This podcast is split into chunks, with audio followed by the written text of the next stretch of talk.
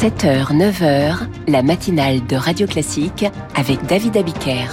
Et le journal vous est présenté par Virginie Fulpin. Les Jeux paralympiques de Paris 2024 dans un an pile, un fantastique événement sportif mondial, oui, mais aussi l'espoir de voir le parasport se développer en France. Du caviar blanc dans nos casseroles, les prix du riz ont augmenté de 50% en un an, avec des conséquences graves pour la sécurité alimentaire des pays les plus pauvres. Et puis l'été s'achève et la France respire avec un bon bilan pour la saison touristique, malgré l'inflation et la météo. Et puis après ce journal, l'éditorial politique de Guillaume Tabar du Figaro qui revient sur l'interdiction de la baya et la prise de fonction de Gabriel Attal au ministère de l'Éducation nationale. Les Jeux paralympiques de Paris 2024 doivent marquer un tournant pour le parasport en France. Mais la lumière au bout du tunnel, les Jeux paralympiques commencent dans un an pile et ils vont apporter un éclairage bienvenu sur les sportifs en situation de handicap.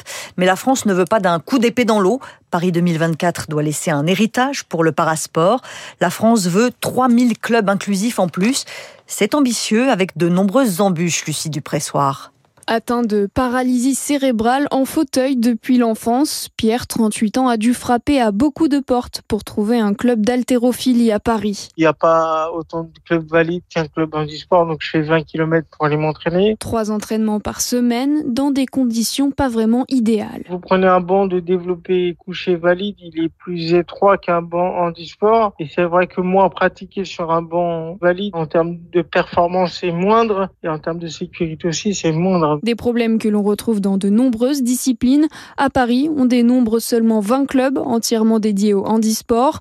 Vincent Lassalle est président du comité handisport de la capitale. Il y a tout un process à mettre en place qui n'est pas tout à fait le même que pour les personnes valides. D'autant plus que si vous créez un club pour accueillir les personnes en situation de handicap, quel type de handicap? Les non-voyants les sourds. C'est pour ça qu'on demande au club de commencer petit, mais de manière sûre. C'est justement le but d'un autre type de club qui se développe, les clubs par accueillants. C'est-à-dire des sections pour les personnes en situation de handicap dans des clubs valides. Le pari qu'on pose, c'est que les Jeux paralympiques vont donner à des tas de personnes de faire du sport. Et à ce moment-là, nous serons prêts, grâce aux clubs par accueillants, pour les accueillir. Pour l'instant, on ne trouve que 40 clubs par accueillants à Paris pour une quarantaine de licenciés.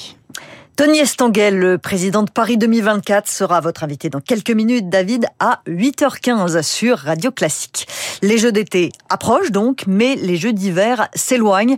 La revue Nature vient de publier une étude qui fait froid dans le dos, ou plutôt trop chaud. Si le réchauffement climatique atteint les 3 degrés, 90% des stations de ski européennes pourraient disparaître. Le dérèglement climatique est en cause également dans l'éboulement dans la vallée de la Maurienne. Et le trafic ferroviaire reste interrompu entre la France et l'Italie et les poids lourds ne peuvent plus emprunter le tunnel du Fréjus.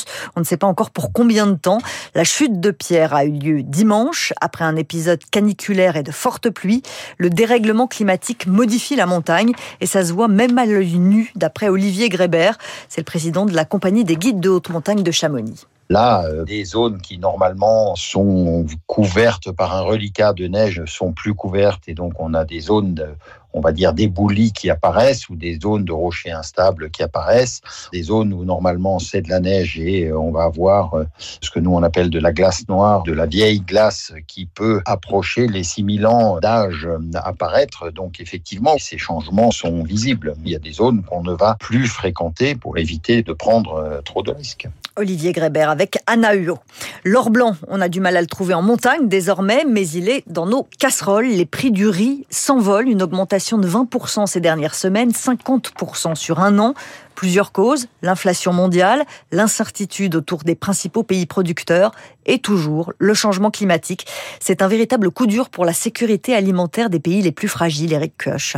Sécheresse en Thaïlande, mais aussi au Vietnam. En Asie du Sud, la mousson et ses pluies diluviennes sont les grandes absentes cette année. Conséquence, les rizières souffrent, explique l'économiste Marine Raffray. Le riz a besoin d'énormément d'eau et on fait en ce moment euh, l'épreuve d'un phénomène climatique qui s'appelle El Niño, avec une météo beaucoup plus sèche que d'habitude dans les principaux pays producteurs. Cette pénurie d'eau menace aussi l'Inde, dont dépendent 40% des exportations mondiales de riz. Pour préserver sa production et sa propre sécurité alimentaire, le pays a décidé décidé de restreindre ses ventes à l'étranger. Le pays fait face à une inflation à deux chiffres. Depuis un an, en fait, le gouvernement indien met en place des mesures de restriction. Ça engendre des soubresauts sur les marchés. Avec cette flambée des prix, les pays les plus fragiles, notamment en Afrique de l'Ouest, très dépendants des productions indiennes, pourraient ne plus pouvoir se fournir. Mais il est encore trop tôt pour parler de crise alimentaire, explique Patricio Mendes del Villar, spécialiste du marché du riz. C'est une crise qui malheureusement risque de durer quelques mois, mais pour l'instant, il n'y a pas lieu qu'il y ait de la panique. On arrive en période de récolte. C'est une période favorable à l'offre. Tout dépendra donc des récoltes d'octobre annoncées en hausse par rapport à l'année dernière. Un scénario envisagé si et seulement si l'Asie du Sud échappe à une nouvelle sécheresse. Eric Koch pour Radio Classique. Donald Trump dénonce la date de son procès comme une ingérence électorale. Il est convoqué devant un tribunal fédéral de Washington le 4 mars 2024 pour avoir tenté de renverser les résultats de l'élection présidentielle de 2020. Problème, le 4 mars, c'est la veille du Super Tuesday où se tiendront une dizaine de primaires en vue de l'élection présidentielle. Donald Trump accuse la juge de le détester. Et peut-être va-t-il faire un mug euh, avec l'effigie de, de, de, la juge après avoir fait un mug à son effigie. Il en a vendu pour 7 millions de dollars en, début de, en fin de semaine dernière. La REF, deuxième jour, c'est la rencontre des entrepreneurs de France organisée par le MEDEF. Et le gouvernement s'y presse. Au total, une dizaine de ministres vont s'y rendre. Hier, la première ministre, Elisabeth Borne, a promis qu'il n'y aurait pas de hausse d'impôts, mais l'exécutif ne veut pas accélérer la suppression de la CVAE, un impôt de production. Il sera encore dans le prochain budget.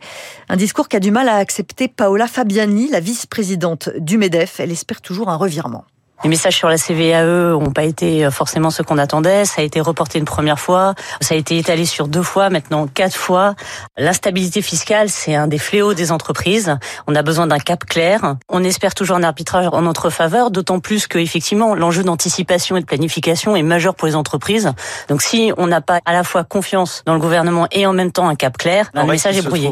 Paola Fabiani était l'invité de François Geffrier dans Les Voix de l'économie. C'est tous les matins à 7h15 sur Radio Classique. Le bilan de la saison touristique s'annonce très bon en France. On pourrait battre le record de recettes touristiques grâce surtout au retour de la clientèle internationale.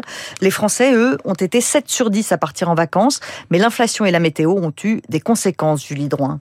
Le gouvernement se félicite. Après un cru 2022 exceptionnel, c'est une nouvelle bonne saison et les chiffres sont stables, sur le ministère du Commerce et du Tourisme, même si la météo a joué des tours aux professionnels du secteur, explique Didier Arino du cabinet Pro Tourisme. Ça avait commencé par d'excellentes réservations sur le nord de la France, en Normandie et en Bretagne, avec une hausse de plus de 8% de la fréquentation au mois de juillet. Et puis ensuite, la météorologie a été très mauvaise dans ces destinations et on a vu un accroissement des réservations de dernière minute vers la Méditerranée. Donc au final, il y a eu un certain équilibrage. Les hôteliers notent tout de même une diminution de 2% sur les nuitées, compensée par une hausse des tarifs en raison de l'inflation. Inflation aussi subie par les Français un quart d'entre eux ont dû réduire leur budget vacances et le secteur de la restauration a observé une baisse de 15% en moyenne, nous dit Patrick Viciera, président de l'association des experts en tourisme. Les Français sont prêts à faire un certain nombre de sacrifices sur certaines dépenses, notamment dans la restauration. Ceux qui allaient deux, trois, quatre fois au restaurant pendant leur séjour n'iront plus que deux fois, par exemple, ou n'iront plus, ce qui permet de continuer à partir en vacances. Pour partir à moindre coût, certains font durer les vacances jusqu'au mois de septembre, une nouvelle tendance qui profite aux acteurs du tourisme. Et on attend encore une nombreuse clientèle étrangère en septembre et en octobre avec la Coupe du Monde de rugby en France, David. Que vous regarderez, évidemment. Évidemment. Je vous sens fan de rugby. Merci Virginie. Prochain point sur l'actualité à 8h30. À suivre l'éditorial de Guillaume Tabar avec Le Figaro, Radio Classique.